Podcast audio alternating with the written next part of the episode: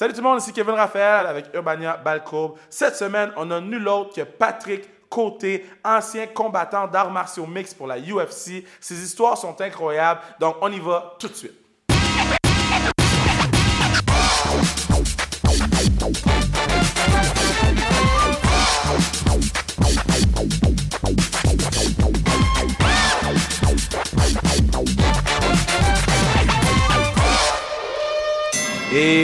On est de retour. Je suis vraiment heureux parce que euh, en studio, en ce moment, à un contre un podcast, Balco, c'est même pas écrit sur le mur. Comment c'est pas écrit sur le mur? Hey, où est mon mur?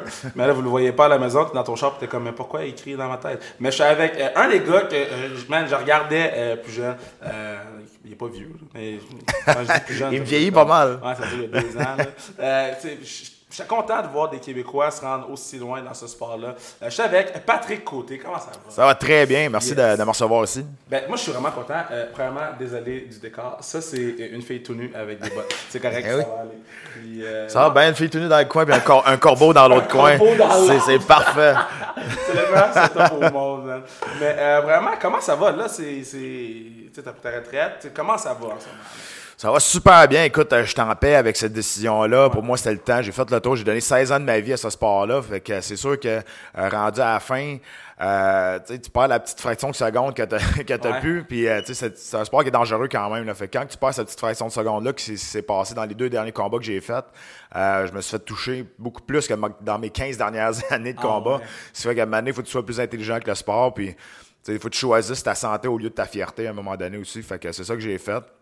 Puis maintenant, j'ai une petite famille aussi. Fait que, tu sais, moi, je vais être capable de jouer ma- avec ma fille, mais qu'elle soit, capable de courir à 5-6 ans, puis être capable de, être capable de la suivre euh, là-dedans. Que je pense que j'ai pris ma retraite au bon temps. J'ai pris ma retraite sous mes propres termes aussi, ce qui fait que je me suis pas fait mettre dehors, j'avais pas le choix. j'avais préparé mon après-carrière depuis une couple d'années aussi. Mais euh, a une chose que je parlais avec mes boys, puis ils disent tout le temps. Toi, t'as jamais eu peur d'affronter les boys, hein? Toi, t'as été directement. T'as pris Alves, t'as pris Cyril. C'est. pourquoi? Pourquoi t'es allé te foutre Ben- là-bas? Moi, je trouve ça impressionnant, là. Ben écoute, j'ai- fait le tour dans ce sport, j'ai tout fait. Je me suis battu pour le championnat du monde, je me suis battu contre euh, Tito Ortiz, contre Ouais. Anderson Silva. J'ai été dans The Ultimate Fighter, j'ai coaché The Ultimate Fighter. Fait que rendu à la fin, pour moi, j'avais fait le tour, puis c'était correct de prendre ma retraite. Euh, mais tu sais, moi, je fais partie de la, de la vieille garde un peu. Là. Je fais partie du old school. Puis dans ce temps-là, dans le temps, tu pouvais pas vraiment choisir tes, tes combattants. Tu sais, c'était- on était plus. Je veux pas dire qu'aujourd'hui, euh, tu essaies de te monter une fiche puis tu essaies d'apprendre les meilleurs combats pour toi. C'est sûr que c'est bien, mais avant, on s'en foutait un peu qui était en avant de nous autres. On y allait puis c'était vraiment une, une autre mentalité. Euh, c'est sûr que maintenant, ça a tellement pris de popularité ce sport-là que tout le monde en fait, tout le monde dit qu'il en fait aussi. Ouais. Euh, Il y en Moi, je qui- confirme, j'en fais à Noël avec mes cousins. Il n'y a pas d'arbitre. Il y en a qui veulent s'entraîner au UFC, ils Ouais. comprennent pas que c'est une compagnie, mais c'est pas un sport. Euh, c'est- mais c'est là-dedans, mais euh, je pense que c'est juste, c'est juste la, la vieille mentalité qu'on- que, que moi j'ai, que j'ai gardée depuis le début, que peu importe qui était en avant de moi, j'allais y aller, puis... euh, Mais tu, tu vois-tu que le sport, c'est sûr qu'il a pris une popularité incroyable. là, ils ont vendu pour 4 billions. là. Mhm. Mais pour toi, là, genre, c'est quoi la, la plus grosse différence que tu vois aujourd'hui puis il y a 10 ans, mettons? Là? Euh, écoute, c'est- ben, la, la game a tellement changé, Ah ouais. la popularité, c'est sûr. Euh, je te dirais, les, les combattants sont. Il n'y a plus vraiment de combattants unidimensionnels maintenant dans, Ouais. dans l'organisation du UFC ou même dans les autres grosses organisations. Les combattants sont plus complets aussi, ce qui fait que le sport est rendu à vraiment un autre niveau. Puis euh, c'est sûr, il y a beaucoup d'argent impliqué. Je te dirais, là, c'est plus le cas avec euh, UFC à cause du deal de Reebok. Ouais. Mais les commanditaires, ça avait beaucoup changé. Moi, je me suis battu à UFC 50, mon premier, puis ils sont rendus à l'UFC à 200, 200 quelques. C'est malade. Euh, ça fait quand même un bout. malade. Mais moi, j'avais un commanditaire, puis euh, c'était tout, là. Puis, tu sais, même les autres grosses vedettes, il n'y avait pas de tant de commanditaires que ça, parce que ça, ça commençait pareil, c'était en 2004. Euh, mais, tu sais, avant que Reebok arrive, on faisait beaucoup d'argent avec les commanditaires. là. Puis, mettons, quand Reebok, là, il y a eu toute la controverse avec Reebok, euh, est-ce que ça. Tu sais, Reebok, est-ce que ça te fait pencher dans ta décision de prendre ta retraite, vu que anyway, tu vas faire moins de sous parce que tu as la commandite Reebok, ou Ben, je sais qu'il y a des gars que ça a vraiment rapport, là, tu sais. Ouais, ben tu vois qu'à Star, il y en a qui vont, qui vont signer avec Bellator parce que pas ça. à cause que leur salaire de combat va être plus élevé, mais à cause qu'ils peuvent utiliser les commanditaires, puis ils peuvent mettre les commanditaires sur eux autres. Mais tu sais, moi, en même temps, j'ai fait euh, 22 combats, 22, tro- 22, 23 combats au UFC. 23. Ce qui fait que j'étais euh, j'étais à la, la dernière échelle salariale de Reebok. Donc, Ah, ok. correct. Je, sais, je, je faisais, c'est sûr, je faisais pas autant d'argent que quand j'utilisais mes propres, mes propres commanditaires, mais à un moment donné, tu choisis tes bagarres. là. Tu Ah tu, peux, tu peux continuer à chialer là-dessus pendant toute l'année, ou ben non, ben tu le prends, puis qu'est-ce que tu anyway, on pouvait pas faire grand-chose d'autre. là. Ouais, c'est fait. Puis là, mettons, là, moi j'aime ça poser. Sur le podcast, on a eu euh, Michael Kingsbury qui est champion olympique. Euh, quel autre qu'on a eu sur le podcast qui était vraiment bon, là? Georges Larac, cha- champion. Oh ouais, euh, Laurent Duvernay-Tardif. Ouais. Moi, j'ai- j'aime tout le temps poser la question aux athlètes. Là, t'arrives dans l'aréna, là, ça gueule. là. C'est quoi qui te passe à travers la tête, là? C'est comment, tu sais, est-ce que t'es- c'est- t'écoutes-tu du Sean Paul parce que tu veux vraiment te concentrer ou, tu sais, tu- c'est c'est comment ça se passe dans ta tête quand t'as 20 000 personnes qui gueulent puis... Écoute, c'est, je pense que c'est ça le plus dur quand tu prends ta retraite, c'est que t'auras- tu n'auras plus jamais ce feeling-là. Ah ouais, hein. Juste d'avancer vers la cage, d'avancer vers l'octogone, je te dis, c'est un, c'est un, c'est un moment qui est unique. Il faut que tu le vives pour savoir vraiment c'est quoi. Euh, mais pour moi, pour personnel, moi, quand j'arrivais à l'arena, quand j'arrivais au casino ou whatever où ce que je me battais, pour moi, c'était mon happy place. J'étais Ah content. ouais. Pour moi, j'étais là à la bonne place. Pendant la journée, dans, dans la chambre d'hôtel, tu t'aperçois que tu te rends compte que tu vas pas cueillir des fraises. Tu t'en- vas te battre, c'est sûr. Fait que, tu sais, en- entre 3h, 3h30, t'as un petit, t'as un petit, euh, un petit rush un peu, t'as une petite Ouais. nervosité. D'un coup que tu pars pour l'arena ou la, la place où que tu te bats. Pour moi, c'est arrivé là-bas, puis c'était mon happy place, là, direct. c'est drôle, comme comparaison. Mettons, j'aurais pas pensé à ça. Euh, là, mettons, là, t'es rendu analyste avec RDS, puis euh, t'analyses les, les combats, les Fight Night, qu'il y en a une fois par euh, jour, presque. là. Quasiment. Euh, c'est l'enfer. Mais c'est correct qu'on aime ça. Euh, là, il y a la grosse discussion du combat entre Floyd et McGregor. Mm-hmm. Là, toi, là, t'en penses quoi de ça? Là? Je- je- je- après ça, je vais te donner l'opinion d'un boxeur Mm-hmm. à qui j'ai parlé, puis je veux comparer les deux. Écoute, c'est, c'est money talk. C'est sûr que c'est une question d'argent. C'est un gros show. Euh, je pense que c'était une bonne idée de faire le World Tour avec les, les quatre conférences de presse, mais je pense qu'ils en fait trop. Ouais. Euh, je pense que le concept était, était moyen. Un peu, ça s'est tiré. Là, rendu au troisième, quatrième, là, c'est un petit peu trop. Il a peut-être dû en faire deux. Euh, mais c'est parce qu'à un moment donné, ça a comme dégénéré. Les fois, tout ce qu'on faisait, on, s'insultait, des choses comme ça. Il se passe pas grand-chose entre quatre jours. Quand la première et la, la dernière Ouais, journée, que tu veux faire ta conférence de presse, tu te répètes. Puis c'était. Jusqu'à un moment donné, celle-là à New York est devenue un peu malaisante. Ouais, tu regardais ça, ouais. oh boy, ça, va pas, ça va pas loin. Mais écoute, c'est- monétaire. Puis une chose est sûre, c'est sûr que euh, pour moi, je pense que la boxe a beaucoup plus à perdre que, que le MMA là-dedans. Ah, c'est ça. Euh, tu vraiment ça. Mayweather, tu Mayweather, il veut avoir le, le record de Rocky Marciano, il veut devenir 50 et 0. Euh, mais tu sais, en même temps, il va se battre contre un gars qui s'est jamais battu en boxe. La boxe et le MMA, c'est c'est comme des pommes des oranges. Tu peux pas mélanger ça ensemble. Tu peux pas comparer ça vraiment. Euh, quand tu regardes Mayweather, qui, euh, qui, qui- qui est le meilleur boxeur de l'histoire ou presque, qui va se battre contre un gars qui s'est jamais battu en boxe professionnelle. Mais encore aujourd'hui, tu regardes les, les cotes, les odds. Puis, McGregor, il est, il est plus favori que Pacquiao. Euh, C'est plus, fou, euh, c'est fourrable. Mais ça, c'est la puissance de Conor McGregor. McGregor, il y a 4 ans, là, il était slide social en C'est Irlande. malade, hein? Aujourd'hui, il va se battre pour 120 millions. Ça n'a aucun bon sens. Sérieusement, tu l'aimes ou tu l'aimes pas, mais ce gars-là, il a compris la game, pas à peu Ah, près ouais. pour faire de l'argent. Puis c'est sûr, ils vont faire un film sur sa vie. là. Ça- ça- son histoire des quatre dernières années est juste débile. C'est malade, hein? Ouais. Puis le. le- tu sais, je- je donnais- J'ai rencontré Simon Keane, c'est Mhm. un boxeur, euh, je l'ai rencontré cette semaine. Puis lui, il est totalement contre ça. là. Lui, il- il veut pas que ça arrive, puis c'est l'opinion du boxeur. Ben, si tu regardes éth- tu sais, éthiquement au niveau sportif, moi non plus, j'aime pas, ça, je veux pas que ça arrive. Mais en même temps, c'est- monétaire. Il y a tellement d'argent d'impliquer là-dedans. C'est juste que tu te dis, moi au début, je pensais que ça arriverait jamais, parce que je pensais pas qu'il allait avoir une commission athlétique qui allait être assez ça. game pour donner une licence pour que ce combat-là arrive. Ici au Québec, c'est impossible, ça arrive. Tu peux. Tu peux pas faire boxer un gars qui a 49 et 0 contre un gars qui a 0 et 0. ça arrive pas. Éthiquement, c'est illogique de faire ça, de donner une licence à une promotion pour faire ce combat-là. Mais tu sais, on fait ça à Las Vegas, puis ils savent que toutes les retombées Ouais. ça va aller à la ville aussi. Fait c'est, c'est juste une question d'argent. Jusqu'à un certain point, moi, je pense que le combat va être vraiment plate. Ah mais ouais? tu sais, jusqu'à un certain point, ça va être, euh, ça, va- ça va être comme ça. C'est une question d'argent. Tu penses que Connor a aucune chance, hein? Ben, s'il y a une chance, ça va être dans les trois premiers rounds. Mais en même temps, le style de Conor McGregor, c'est un contre-attaquant. Puis le style de Mayweather, c'est pas un gros attaquant.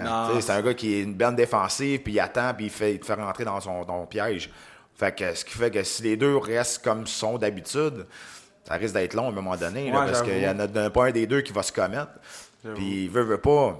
Je veux dire, McGregor, il n'est pas supposé d'être là de toute façon. Fait que même s'il perd au premier round, c'est pas si grave que ça. Mais si McGregor se rend à la limite, il fait 12 rounds avec un gars qui est 49 et 0, même s'il perd, il va être quand même un des meilleurs boxeurs qui a jamais existé. avec vrai. son premier combat de boxe professionnel face à- au meilleur de l'histoire, il va être capable d'aller chercher une, d'être capable d'aller à la décision. Ça, ce serait juste pour ça, ça serait une victoire pour, pour McGregor. Ouais. Ah, ok, j'aime ça avoir cette opinion-là. J'ai- J'aime ça comparer les deux. Euh, Puis toi, mettons, si quelqu'un te dirait, tu sais, non, le temps du cash, là, ça n'a rien rapport. Si quelqu'un te dirait, euh, man, on te met dans le ring, euh, dans un ring de boxe, est-ce que tu embarques? Puis si oui, tu embarques contre qui, mettons? Ah, ben, moi, je viens de la boxe. Moi, j'ai boxé avant, Ouais. de, avant de faire euh, des, des, des arts martiaux mix. Donc, c'est sûr que moi, la boxe a toujours été euh, mon instinct. Ça a toujours été ma, mon art martial préféré. Euh, je te dirais, aujourd'hui, je ne remonterai pas dans le ring. J'ai Ah j'ai ouais. pris ma retraite justement pour ne pas recevoir des coups sur la tête. C'est une des grosses raisons pourquoi j'ai pris ma retraite. Euh, mais euh, écoute, euh, c'est dur de dire nonobstant pas l'argent parce que si Ben, tu me donnes 100 millions, ça se peut que ben, je monte contre, Mike ça. Tyson. Il n'y a pas de problème avec ça. Regarde, même pour 100 millions, je vais pas prendre un coup de poing de Mike Tyson avant que tu restes couché à terre. Là, moi, je trouve ça. ah, là on a parlé un peu. Moi, il y a une affaire qui est arrivée. C'est-tu l'année passée, il y a deux ans? Il y a un lutteur, CM Punk, qui est Ouais. arrivé. Il a dit Moi, je vais en faire de la. de la- de la- du combat. euh, fuck, de l'art martial mix. Tu vois, je me mélange, hein? T'as vu? On va le couper. Ah ouais. au montage, ça. Ça, les gens ils vont dire que je suis un imbécile. Là. Mais euh, lui, il embarque dans l'octogone. Mettons, toi, là, tu lis ça. C'est Mm. C'est- quoi qui te passe par la tête? Ben, c'est un, gros show de, de publicité, C'est sûr. Mais tu sais, si hein. il y en a qui demandaient, c'est-tu la même chose, McGregor il va se battre à la boxe que CM Punk qui a essayé d'aller au, au UFC? C'est pas la même chose. Je veux dire, c'est, McGregor il s'est battu pour vrai quand même. Mhm. C'est sûr que c'est pas de la boxe, mais il s'est battu pour vrai. CM Punk, même si c'est des athlètes extraordinaires qui sont dans la WWE, il reste que c'est un script pareil. Il Ouais. reste que c'est plus des acrobates que des vrais combattants. Euh, Puis, tu sais, il n'y avait, pas- il y avait pas le background de lutteur comme Brock Lesnar quand il est venu au UFC. Ouais. C'est pas la même chose. Brock Lesnar, c'est vraiment un, un athlète là, assez débile là, au niveau de la lutte. CM Punk, euh, absolument rien. là. Fait que, il est parti de zéro. Il s'est entra- entraîné deux ans et demi avec euh, Duke Rufus puis euh, les- ces gars-là à Milwaukee. Puis là-dessus, ce que ça a donné, il, a perdu contre un gars qui, qui- qui faisait ses débuts au UFC aussi. Là. Fait que tout le monde savait ça allait arriver. Puis jusqu'à un certain point, moi, je ne connais pas CM Punk. Puis tu sais, ça me- j'en veux pas, je veux pas du mal de lui, mais ce qui devait arriver arriva. C'est Ouais. ça qui était supposé arriver. Sais, Juste pour la réputation du sport, des arts martiaux mix, c'est exactement ça qui est arrivé. Puis pour le sport, c'est la meilleure chose. je pense, Ah ouais, hein? Ah parce ouais. que tu peux pas avoir des gens de nowhere qui rentrent. Non, puis quand tu regardes, tu sais, un, un gars d'arts martiaux mix qui s'en va à la boxe, Ouais. ça s'est jamais fait vraiment. Mais les gars de boxe qui ont essayé d'aller en arts martiaux mix, Ouais. c'est arrivé. Tu, tu, tu penses à James Toney qui s'est Ouais. battu contre Randy Couture. Tu sais, c'est- pas la même chose. C'est la, même chose quand un gars d'arts martiaux mix s'en va à la boxe. Tu il s'en va dans un terrain inconnu. Là. Fait que, tu sais, euh, ouais, tu, tu rentres au UFC, tu rentres dans l'art martiaux mix, le gars l'amène à terre. Tu sais, les boxeurs sont pas habitués, mais c'est la même chose pour un gars d'arts martiaux mix, même s'il est bon debout, il reste qu'il est limité dans ses armes que d'habitude il va, il va utiliser. là. Ok, fait, mettons, toi, t'es expert de Muay Thai, c'est ça? Ouais, euh, Jiu-Jitsu brésilien Jiu-jitsu aussi. ouais. brésilien, euh, t'as ceinture noire de tout. Il peut, te casser la gueule. Dans le fond, c'est vraiment ça. C'est vraiment ça. Mais euh, t'embarques dans le ring, puis t'as le double devant toi qui est expert à telle affaire, telle affaire, telle affaire. C'est comment ça fonctionne? Est-ce que vous faites du tape sur les, a- sur les euh, Euh, combattants? Est-ce que vous... Comment ça marche? Ben, c'est sûr qu'il y a des, sé- des, des séances vidéo qu'on va faire. Ouais. Moi, j'avais l'avantage de, depuis 9 ans de, de- de- d'écrire des combats, ce qui fait que les gars, je les connais par cœur. là. Fait que, tu sais, pour moi, c'était quand même un avantage, même si je changeais d'adversaire euh, à la dernière minute ou ben non, j'avais un nouvel adversaire, pour moi, je les connais sais. Ouais. Puis rendu ce que j'étais, euh, je me, je me battais plus contre des nouveaux qui arrivaient des recrues. C'était tous des gars qui étaient quand même établis dans, dans, la, dans le business. Pour moi, ça, c'est une grosse, euh, c'est une grosse avantage, pareil. Euh, mais oui, euh, je te dirais, la première partie d'un camp d'entraînement, c'est que tu te remets en forme. Ouais, ouais. tu te remets en forme, tu perds du poids, puis t'inquiète. Mais puis la dernière partie, ben là, c'est vraiment au niveau de la stratégie, du game plan, justement sur l'adversaire que tu vas, tu vas combattre. Mais toi, t'as pogné les adversaires genre de dernière minute, là. C'est c'est comment tu... sais, c'est comment tu te prépares? Oui, tu le connais, mais. Ben, tu sais, oui, c'est sûr que. Moi, ça m'est arrivé juste une fois, puis ça fait quand même longtemps. Euh, mais, tu sais, ça arrive de plus en plus, les gars, ils se blessent, Euh, puis des des choses comme semaines, ça. Des trois semaines, deux. Ouais. Bisbing. Ouais. Bisbing, la fin de semaine avant, il gagne le championnat. Ouais, C'est- et tu veux, faut que tu sautes là-dessus, faut que tu sautes là-dessus sur les- tes occasions quand, quand t'en as. Puis Bisbing, lui, ça faisait tellement longtemps qu'il voulait un combat de championnat Ouais. du monde, il sautait dessus. Devenu champion du monde à 37 ans, tu sais. Moi, Bisbing, moi, c'est un gars que j'adore vraiment beaucoup. Tu l'aimes ou tu l'aimes pas parce qu'il a quand même une grande gueule, mais euh, ce qu'il a fait dans le sport, c'est lui qui a le plus de victoires dans l'organisation avec Georges, avec Georges Saint-Pierre. Puis, tu sais, c'est- qu'il est vraiment, vraiment solide. Ça a toujours été un compagnie man, mais, tu sais, accepter des combats à la dernière minute, c'est sûr que ça doit pas être, euh, doit pas être évident là, au niveau de la stratégie. Puis, tu sais, surtout, quand tu acceptes le combat, moi, ben, mon premier combat au UFC, je l'ai accepté à la dernière minute. À Ouais. quatre jours d'avis, je me suis, malade, me suis battu contre Tito Ortiz. Jusqu'à un certain point, c'est pas vraiment. euh, C'est pas vraiment. euh, T'es pas vraiment nerveux, tu t'es pas supposé d'être là de toute façon, t'as quatre jours, t'as pas le temps de. T'as pas le temps de penser contre qui tu vas te battre. C'était euh, pas euh, Jambon, là. C'était Tito Ortiz, là. Ah, je sais, il était sur mon screensaver d'ordinateur. je, sais, je sais très bien c'est qui. Hey, puis mettons, là, il t'appelle, là, il- quatre jours avant le combat. Il dit Hey, on a un combat pour toi. Tu, tu sais comment ça s'est fait, là? Je veux voir. C'est quoi, comment t'as Ben, réagi? Euh, c'était à l'UFC 50, c'était à Atlantic City en 2004. Puis euh, moi, je me battais. La première, le premier combat de la sous-carte sur l'UFC, euh, je, je me battais contre Marvin Eastman. Puis euh, Tito Ortiz battait le main event contre Guy Mesger. Puis Mesger, il a eu un, anévrisme Oh, au cerveau, ce qui fait qu'il n'a pas pu combattre. Puis là, il cherchait un, un combattant pour remplacer Guy Mesger parce qu'il voulait pas perdre Tito Ortiz comme main event. C'était la tête d'affiche, c'était le poster boy du UFC dans ce temps-là. Il était encore Ah oui, il était au top. Ce qui fait qu'ils ont probablement appelé tout le monde dans le roster du UFC. Puis moi, j'étais le dernier choix, c'est sûr. Là, moi, j'étais- mon premier combat UFC, le premier combat de la pré-carte. Ce qui fait que quatre jours avant, ben là, ils ont finalement appelé mon gérant pour que, me demander si je voulais. Puis nous autres, moi, j'avais rien à perdre. Là. Je m'en allais là, puis swing for the fence. C'est à peu près ça. D'ailleurs, j'étais pas dans la bonne catégorie de poids que j'ai eu ça après. Euh, je m'en suis rendu compte après. Puis, j'étais pas, pas rendu à ce niveau-là Ah ouais. de, de- de qualité athlétique. Là. Fait que c'est sûr que ça a été, ça a été spécial. Tu sais, euh, j'avais même appelé mon chien Tito. tu sais. Moi, ce gars-là, Hey, c'était mon.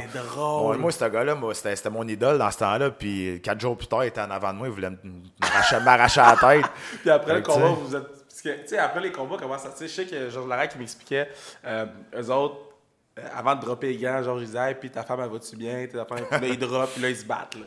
Mais là, comment ça se passe dans l'octogone? Ben, après, écoute, euh, j'ai presque mangé 300 coups de coude dans ce combat-là. Sérieux, Oh, c'est- wow. c'est- tu sais, j'ai perdu le combat, mais j'ai quand même gagné la soirée parce Ouais. que j'étais pas supposé d'être là. J'étais supposé de me faire défoncer en 30 secondes. Puis finalement, j'étais poqué, mais j'étais encore sur mes jambes à la fin, puis j'ai perdu par décision. Puis il m'a serré à la main. Puis il dit, man, t'as un gros cœur comme la terre, mais t'es vraiment pas dans la bonne catégorie de poids. Ah, Genre, ouais. tu me niaises, j'ai l'air d'un enfant à côté de toi. Au Canada, dans ce temps-là, je me battais dans, dans Emilo à 205 livres, puis j'étais correct, j'étais champion canadien, puis ça allait bien. Mais là, quand tu tombes sur l'international, puis surtout que Ortiz, c'est un des plus gros qui existait dans ce temps-là, dans, dans les 205 livres, j'avais l'air d'un enfant, là, tu. Ah, Tu écoutes hein. le tape aujourd'hui, tu te dis, ben voyons donc. Puis, euh, puis on s'entend que j'étais pas, euh, j'étais pas top shape non plus. Là. Ah, il m'appelait le Canadian Bacon parce qu'il Oh, disait, wow. disait t'es bon, mais t'es sais. C'est drôle, ça. ouais, fait que, mais après ça, ça, ça, il m'a donné, euh, il m'a donné la main, puis c'est ça qu'il m'a dit. Puis après ça, ben, j'ai commencé ma carrière 185 pendant, pendant 8-9 ans. C'est lequel t'aurais voulu. tu sais, comme. Tu t'es battu contre. une Trolley de bons gars, là. C'est lequel tu t'aurais vraiment voulu rentrer dans l'octogone avec? Euh, ben, écoute, c'est dur à dire parce que, tu sais, Anderson Silva, quand je me suis battu avec pour le championnat du monde, il était, il était dans le, au top. Là, tu sais, c'était- On le voyait comme le meilleur combattant livre pour livre. Puis c'est juste un unfinished business, je trouve, ce combat-là pour moi. J'aurais bien mieux qu'il me knock out cold que je perds le combat en me blessant. Tu sais, tu te dis, ah, tu je dis pas que je suis en train de gagner le combat, mais j'étais rendu au troisième round. Personne n'avait réussi ça depuis, euh, depuis son dé- ses débuts au UFC. Euh, puis moi, j'étais un puncher. Fait que, que, ce soit au premier ou au cinquième round, si je t'accroche, ça se peut. Ça se peut que je t'endorme. tu sais. Mais euh, c'est ça. Puis, je me suis blessé au troisième round. c'est.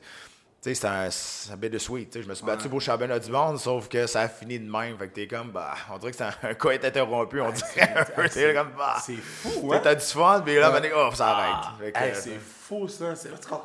Puis dans le fond, t'as t'as pogné pas mal tout le monde quand ils étaient dans leur pic, dans le fond. Là. Sais, mettons, Thiago Alves, euh, tu sais, Cerrone, moi, je le calcule, il est encore là. là. Ah, ben Euh, oui. il il.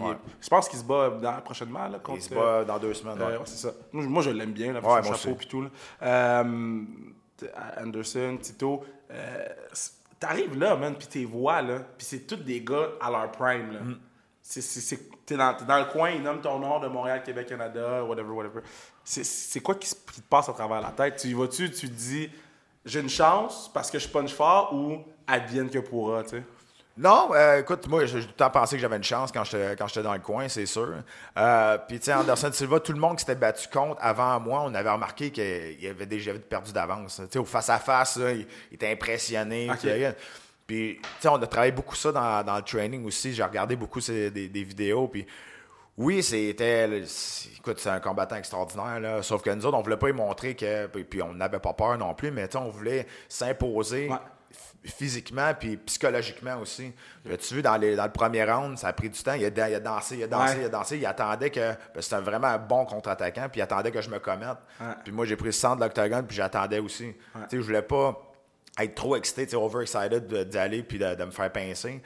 Mais écoute, euh, j'allais par en avant, il était rendu en arrière, je m'en allais en arrière, il était rendu à côté. sais. c'était J'étais pas capable de hein. le pogner. c'est- c'est- Il reste que c'est. Dans ce temps-là, il était, il était débile. Là. C'est- C'était c'était fou. Là. Mettons la question que je pose à tout le monde euh, quand on, quand on de finir. Là. Mettons, tu fermes les yeux, ton plus beau moment, point.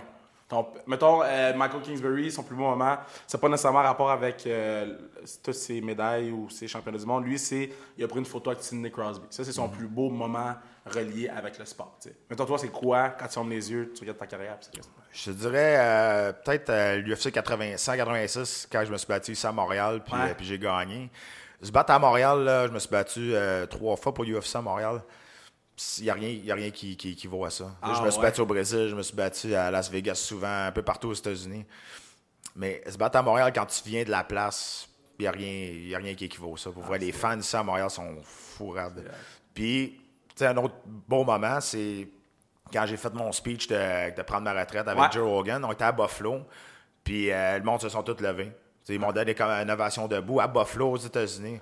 Ça, je trouvais ça vraiment cool. C'était vraiment unexpected. Je pensais pas que ça allait, ça allait, ça allait virer comme ça, mais ça, j'ai trouvé ça cool. Ouais.